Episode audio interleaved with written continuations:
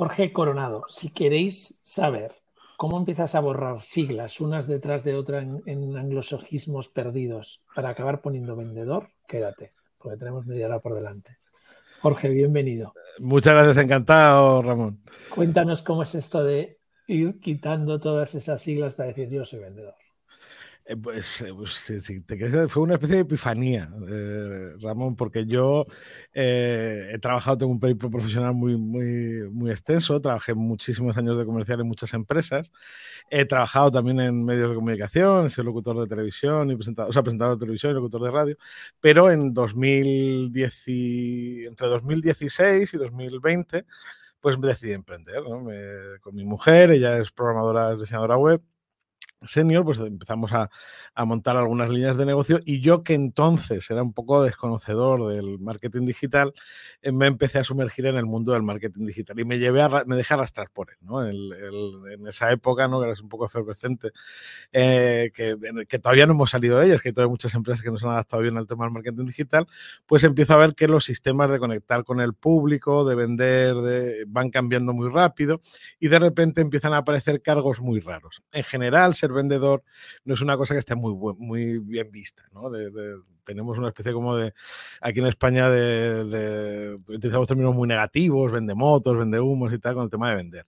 Y a la gente en general no, no le gusta vender. Y yo durante ese tiempo, pues, he estudiado marketing, publicidad y demás, pero eh, me ponía esos cargos así un poco absurdos. De que haya account manager y demás, hasta que hace un año y medio más o menos, eh, hablando con mi mujer, le digo, mira, yo es que no me veo, a mí esos, no me gusta utilizar mucho los anglicismos y demás. Yo lo que hago, ¿qué es? O sea, yo, si yo eh, eh, analizo lo que hago en cada una de mis empresas, que, cuál es el papel final, la, mi, eso de misión, visión, valores y tal, tan famoso.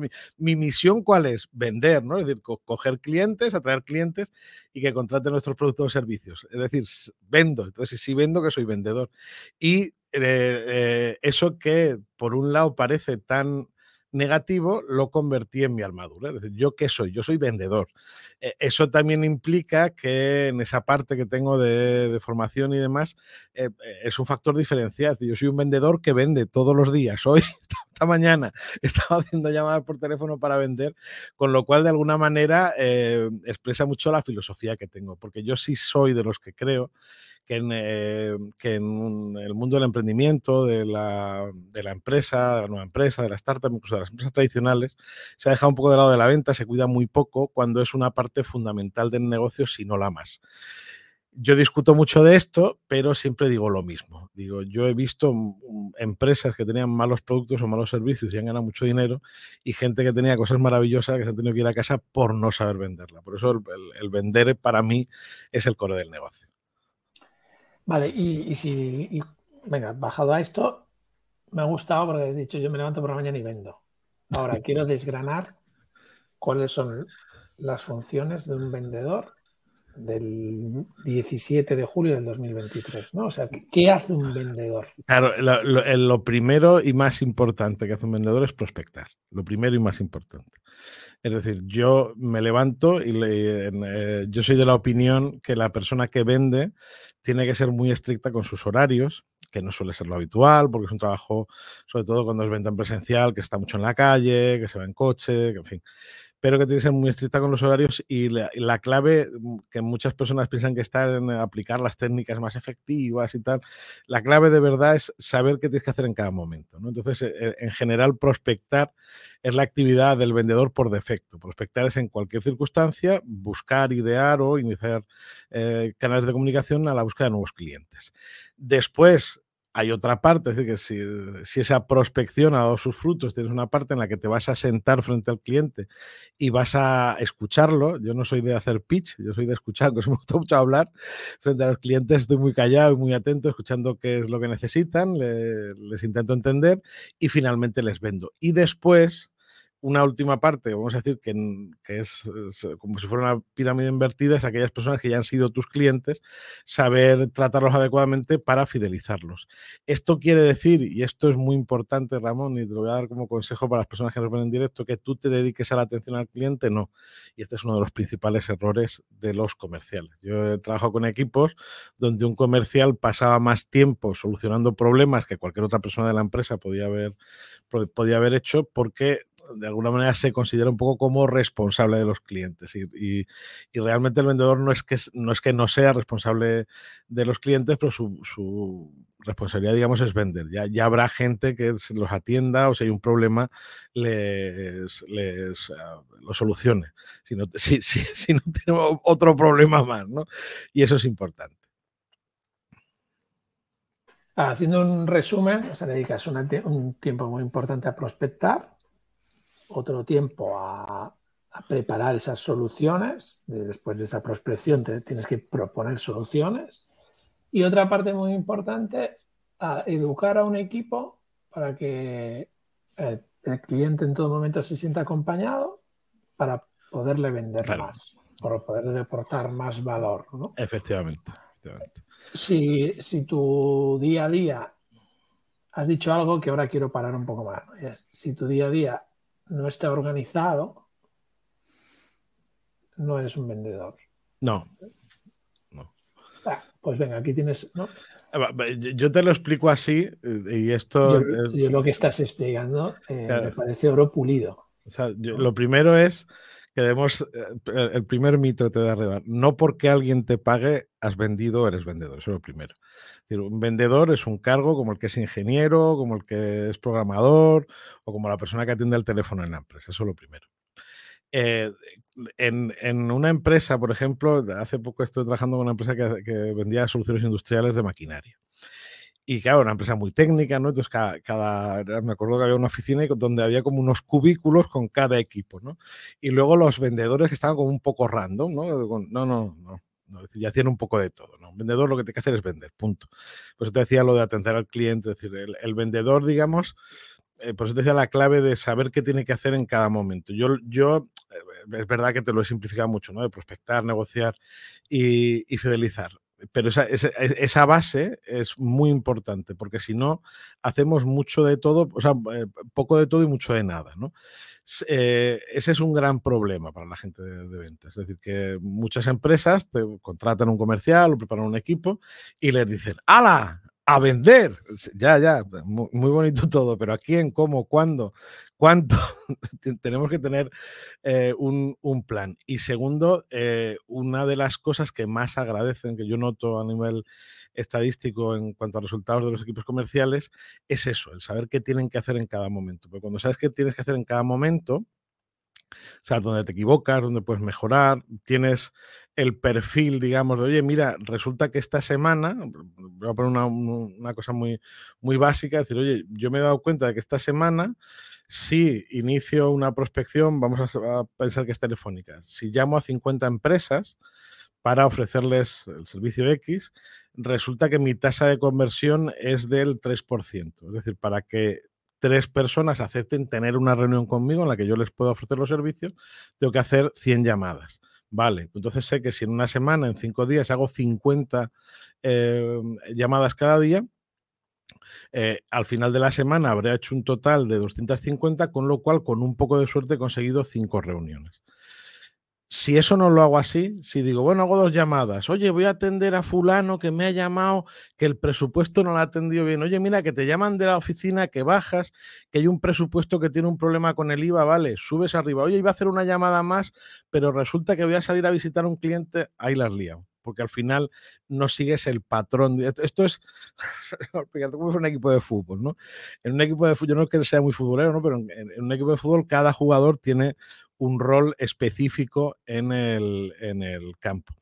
Y, por ejemplo, es muy difícil, por no decir imposible, que el portero juegue los 90 minutos corriendo a lo largo del campo. ¿Por qué? Porque se quedaría la portería vacía y le meterían todos los goles. Pues esto es exactamente lo mismo.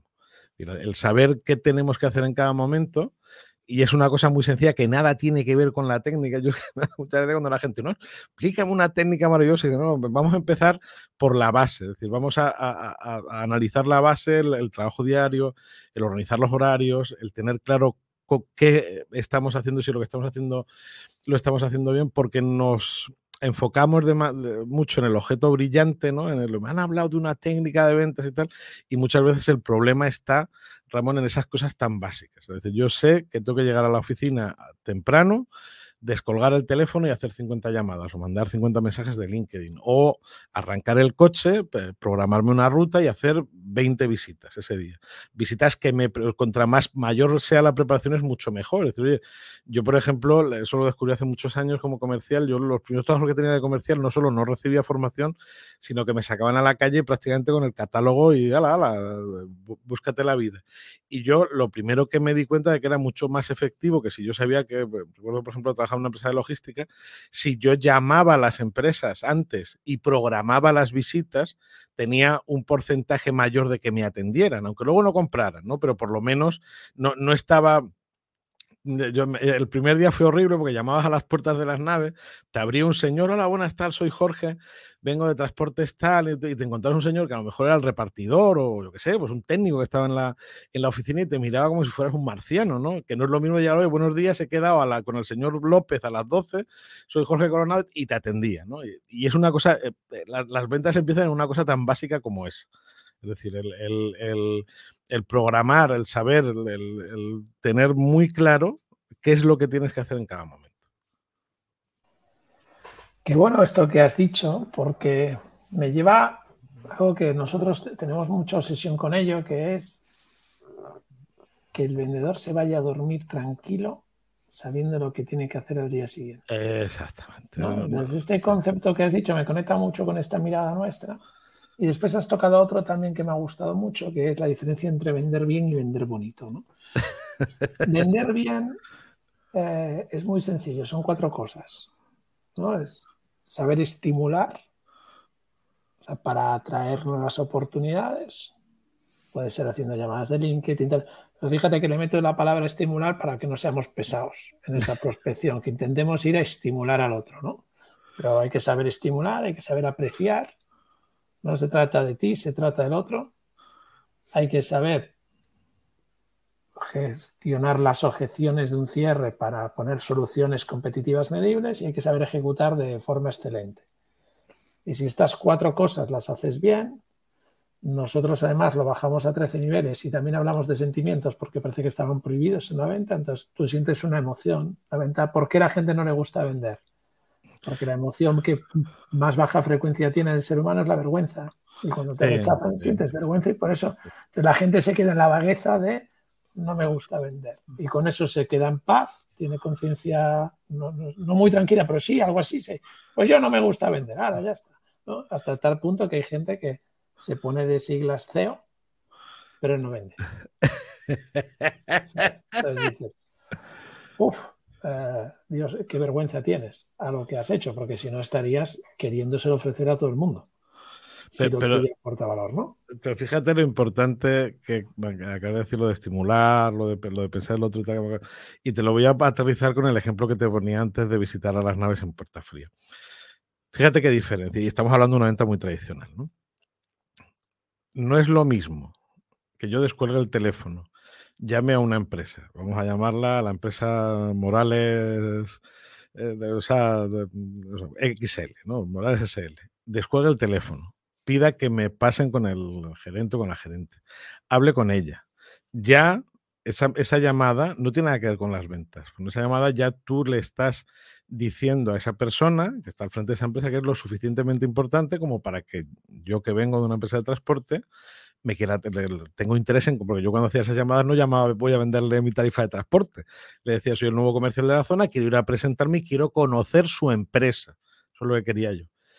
En general, la tasa de conversión era bastante alta, porque como parte de su trabajo, es verdad que era, estoy hablando hace a lo mejor hace 15, 20 años, era más habitual que te recibiesen, pero te recibían, aunque ya de antemano supieran, ya supieran o no tuvieran previsto el que te atiende. Pero por lo pronto ya les estimulas sin siquiera, sin siquiera el, el factor de, de, meter presión en la venta. Además, tú te quitas esa parte que me acabas de marcar, que es la de la vergüenza. Es decir, a mí me da vergüenza el, el, exponerme, ¿no? decir, ya estás yo abogo mucho, Ramón, por la venta, lo que llamo yo la venta sin presión.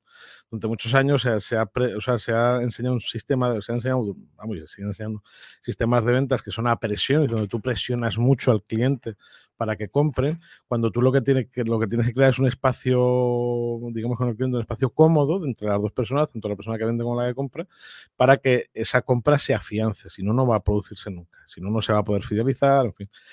Entonces, esa simple llamada para programar esa visita te ayuda a que esa persona te atienda. Ya solo eso te da ayuda a que eliminemos esas eh, emociones negativas y que tengas vamos a decir, algunas posibilidades más, porque ya te va a escuchar. Si además eres inteligente y en vez de empezar a hacer otra de las cosas que odio de las ventas, que son los pitch, a callarte y a preguntar. Buenos días, cuénteme, cuénteme cómo es de su empresa, pues yo no tengo ni idea cómo es su empresa. Y el hombre te cuenta y te va contando y tal, y vas haciendo las preguntas adecuadas, te vas acercando más a cuál es ese punto de dolor y, dónde puede encajar tu propuesta comercial. En el caso, la, la mía era transporte 24 horas.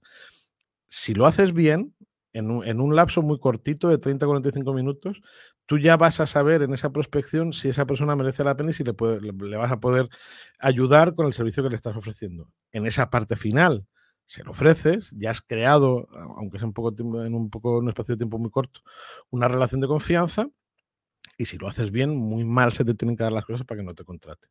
Yo, con respecto a otros comerciales que estaban en esta empresa, que seguían haciéndolo a peinar polígonos que llamaban ellos, yo tenía una diferencia de resultados del 37 al 40% por encima, haciendo muchas menos visitas. Iba muy, y también es verdad que seleccionaba muy bien las empresas, hacía un trabajo de planificación que no se hacía antes, pero orientado un poco a lo que tú dices. En resumen, yo hay una cosa que digo siempre en ventas que cuando la digo la gente me mira como si estuviera loco, es que la venta es una relación lineal. Es decir, entre la persona que vende y la persona que compró tiene que haber una línea recta. En el momento que uno de los dos se pone por encima, se descompensa esa relación y ya no funciona. Si es el vendedor el que se pone por encima del comprador, está presionando y no está vendiendo, está colocando, está haciendo que la persona que esté debajo, es decir, el comprador, y, a mí me digo que sea B2B, B2C, al final le vendemos a personas, compre algo que no necesita. Y cuando alguien compra algo que no necesita, las probabilidades de que salga mal son muy altas. Y si es al revés, si es el comprador el que se pone por encima del vendedor, el vendedor va a terminar aceptando una serie de condiciones que no va a poder cumplir pues, por, por, tiempo, por gasto, por expectativas, con lo cual también se descompensa esa relación. Y todo empieza por algo tan sencillo como crear ese espacio cómodo a la hora de vender donde no haya presiones. O sea, yo soy de la opinión, y esto es muy raro cuando digo, que la mejor palabra, o sea, la palabra fetiche, la que te va a hacer vender más, es el no. Es decir, ser capaz tú de crear un espacio donde se quede muy claro que la persona que tienes delante te puede decir no y que si dice que no, no pasa absolutamente nada. Fíjate, varias, varias perlas has soltado aquí y, me gusta y no quiero dejarlas escapar, ¿no? Porque los oyentes creo que aprender a vender es uno de nuestros, bueno, que eso, que se vayan a la cama tranquilos sabiendo lo que tienen que hacer el día siguiente para conseguir esos resultados exponenciales. Fíjate, Jorge, vamos a analizarlo. Has dicho lo primero de todo. Oye, eh, esa entrada en polígono, empresa, puerta fría, pero yo ya llamo, tengo una, no, eh, tengo claro a dónde voy y así ya puedo superar la vergüenza. Bueno, para mí ahí hay una parte clara que es tener claro cuál es tu valor. Claro. Tú tenías claro que tu valor, tu valor, tu valor como, como vendedor eh, en ese caso era tu forma singular de hacer las cosas. Cuando tú tienes claro que tu valor es la forma singular de hacer las cosas, aún no he empezado a hablar del producto, ¿eh, Jorge? Bueno, ya llevas una diferencia porque tú vas a hacer las cosas de forma singular. ¿sí? Entonces, claro, esto es lo primero. Lo segundo, cuando tienes claro que haces esas cosas de forma singular, que te gusta ir siempre un paso más allá y buscar, tenías un valor también que era que la entrega en 24 horas. Vale, pues mira, yo voy a hacer las cosas de forma singular y entregarte en 24 horas. ¿sí? Y si yo esto lo tengo claro y además mi petardazo, que es los modelos, el orden y tal, mm, lo tengo controlado y, lo llevo bien gestionado, pues oye, tú llegabas y decías, mira, yo te hago las cosas de forma singular, te entrego en menos de 24 horas y además hay un modelo de seguimiento. Ah, pues por, no escucharle será un... qué pena, pero es que el problema es que hay mucho vendedor que no sabe cuál es su valor, no el de su producto, el suyo. Sí, Entonces tiene, esto, lo, esto pasa fatal y esto parece que no es importante, ¿no? A partir de ahí acabas de decir algo que es el verdadero interés por apreciarte. Para mí cuando tú tienes claro tu valor, pero muy claro, y tu petardazo también, te sientas ante tu cliente con el interés de apreciarle. Y cuando aprecias directamente, eh, eres capaz de saber identificar el valor de tu cliente, eres capaz de explicarle qué mapa de oportunidades existe entre los dos para empezar a jugar, ¿no? y incluso llegar a definir un reto común donde lo más importante es encontrar todos los nos del cliente.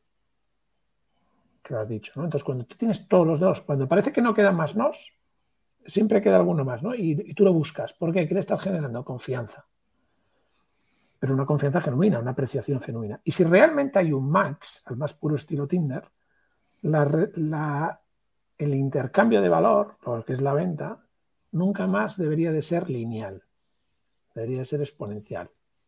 Sí, bueno, te lo compro. Sí, entiéndeme. no, porque yo te compro también lo lineal, en, te entendía dónde estaba. entiendes lo que te. O sea, por sumar para los oyentes, ¿eh? no es para ver quién, quién tiene más, ¿no? Sino es por, por aportar valor, porque creo que esto es lo bonito, ¿no? Entonces, yo creo que tú has aportado una mirada muy lineal y es muy buena de, oye, ahí tiene que haber un real, hay que mirarse a los ojos, hay que estar a la misma altura, tú no puedes estar por encima, por debajo, no hay. Y si consigues eso y encuentras un reto común y tienes soluciones competitivas, medibles, tu, tu relación tiene que tender a lo exponencial. Tú tienes que llevar a ese cliente a, y el cliente te tiene que llevar a ti a una, una relación exponencial donde realmente queréis hacer algo grande juntos. Porque cuando tienes este tipo de clientes, que no es el tamaño con el que empiezas, sino dónde vas, ¿verdad, Jorge? Sí, total, total. Estos me llevan a donde yo quiero, porque si no voy a tener que gestionar clientes que me quieren mediocre. Y yo no es que no quiero ser mediocre, no por nada, pero. Eh, sí, sí, pero, hay que saber comunicarlos. Al final, tienes que, eso es. El cliente te va a contratar si tú eres capaz de demostrarle o de mostrarle o enseñar el camino de lo bueno que, va a llegar a estar, estando contigo y qué valor le puedes aportar a lo largo de esa, de esa... Ah, hay gente que lo simplifica mucho y dice, no es que el cliente te va a contratar porque le caes bien. No, no es cierto. O le puedes caer bien y, él no entender el valor que... Yo te digo que, hay un cierto que en data sería un 25%. El 25% de la sociedad introvertida emocional te compra porque le caes bien y le generas confianza. Pero, pero, un introvertido racional te compra por modelos y un extrovertido por resultados. claro, tienes que saber quiénes tienes enfrente. Efectivamente, pero eh, al final, y en este caso, por ejemplo, el de la el de la empresa de transporte es muy significativo porque el hecho de que la empresa le pueda dar ese servicio, y me pasó con algunos clientes, eh, le facilitaba una mayor relación, mejor relación con sus proveedores y sus clientes. El, hecho de que le llegaran antes los paquetes cuando se mandaba los envíos, mejoraba el servicio que prestaba. Y eso entonces, en el, es que claro, la gente, ahora estamos muy habituados al tema de la, de la entrega 24 horas, pero no era habitual y sobre todo cuando estamos hablando de, de no, que no eran paquetitos de Amazon, eran, palés, ¿no? Estamos hablando de grandes volúmenes, pues eso podía suponer, eh, me recuerdo algunos clientes, por ejemplo, que tenían a lo mejor, aquí en Málaga hay mucha, mucha empresa de ropa y tal, hoy en la época, pues tenían, por ejemplo, podían, por ejemplo, vender más, o sea, es decir, facturar más gracias a que la entrega se hacía mucho más rápido, o por poneros un ejemplo, ¿no? O recuerdo, por ejemplo, una empresa que se dedicaba a que esa empresa metió el, partió el mercado, fue justo, la hice cliente, era una empresa que importaba los parrots, los cacharritos que se ponían en el, en el coche estaban Torremolinos, y de la noche a la mañana cambió la legislación en España y era obligatorio, bueno, no llevar el parrot, pero que estaba prohibido hablar por el móvil. Y este hombre, que era el único importador que había, eh, no tenía eh, tiempo material de atender a la demanda, porque pues, de la noche a la mañana, pues cualquier tienda que vendiera tema tecnológico recibía mucha solicitud del tema de los parrot y tal. Y el hecho de poder mandarlos en 24 horas, eh, hicimos un experimento que, que venían en unos paquetes pequeños para que entraran tres o cuatro aparatos y fuera más rápido, y eso cambió sustancialmente su negocio. Es decir, porque yo empecé a trabajar con él, con esta empresa. Entiéndeme, ese ahí está el valor del producto. A mí me gusta porque estás hablando del valor del producto, ¿no? Y después es lo que veníamos hablando. Yo, a mí me acuerdo, yo recuerdo hace 22 años eh, vendía la guía QDQ, ¿no? Sí.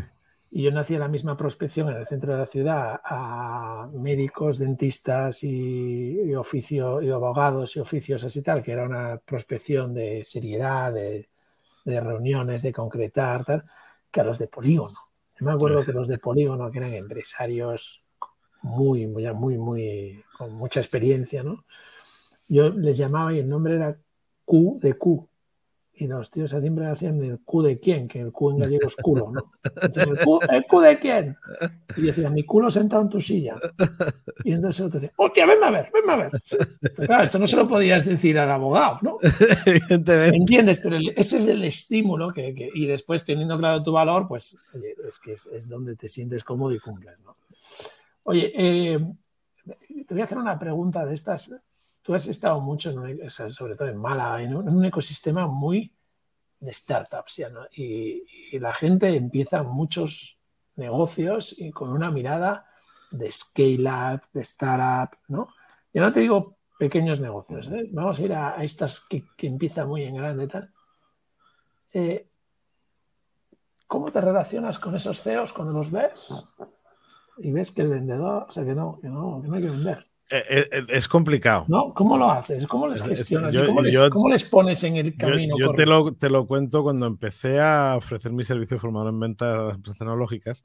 Surge por dos cosas. Primero, porque yo vendía los servicios de la agencia, ya tenía clientes que me que veían, bueno, pues cómo era el proceso y les gustaba el rollo y tal, pero también porque a, a, través del podcast que tenía entonces me empezaban a contactar startups para hacer intercambios, para hacer publicidad y tal de, y dar a conocer sus productos. Y entonces descubro que, y esto es una cosa muy habitual, ¿eh? tanto en emprendedores unipersonales como en pequeñas empresas, como en, como en startups que se han olvidado de la mente. Es decir, el, marketing digital ha, corrido un velo dentro de lo que sería, eh, o sea, una persona que va a montar una, qué sé yo, una importadora de máquinas de café, sabe que va a necesitar un comercial para venderlas. ¿no?